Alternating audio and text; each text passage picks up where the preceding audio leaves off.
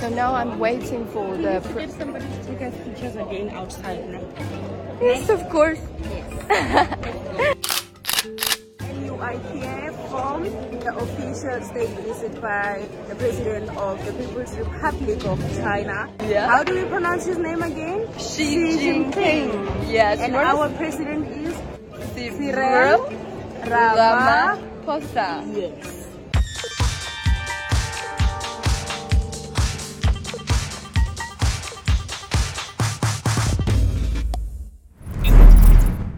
So you were inside eh. the empty bullet in there, right? Hmm, You'll see when we are firing. Uh. South Africa has three capitals. We're currently in Pretoria, right at its presidential office, the Union Buildings. I got around this place a little bit.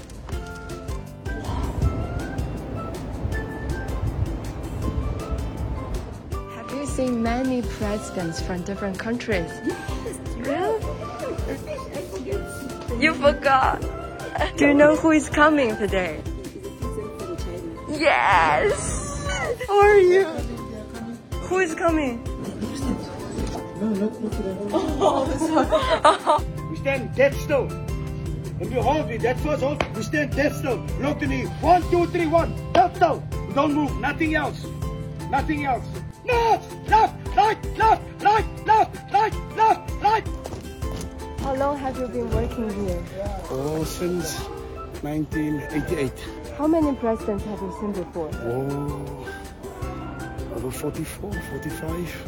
I've seen the Chinese press as really, really kind people. Even though they are reserved, they don't like socializing like you. So which means you've got a very good heart like mine. Thank you for holding the camera for me. It is very heavy. it is. I mean, it's not normal, it happens every Okay. It is special occasions like Wow. heads of state. Okay.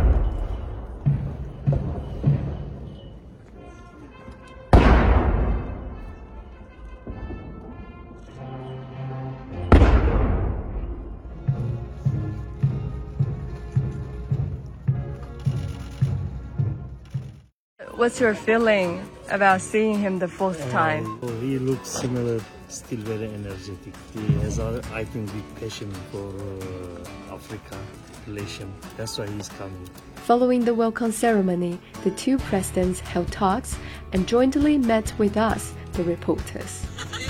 You're so cool. I love your energy. Welcome to South Africa. Thank you. uh, I work in radio. Yes, for government.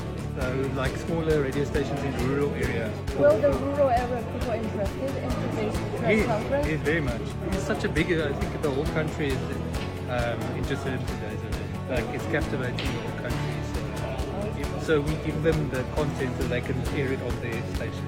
At this conference, the two sides signed numerous memorandum of cooperation. And as for me, I've had the pleasure of meeting my old friend, Mr. Sim Mwala.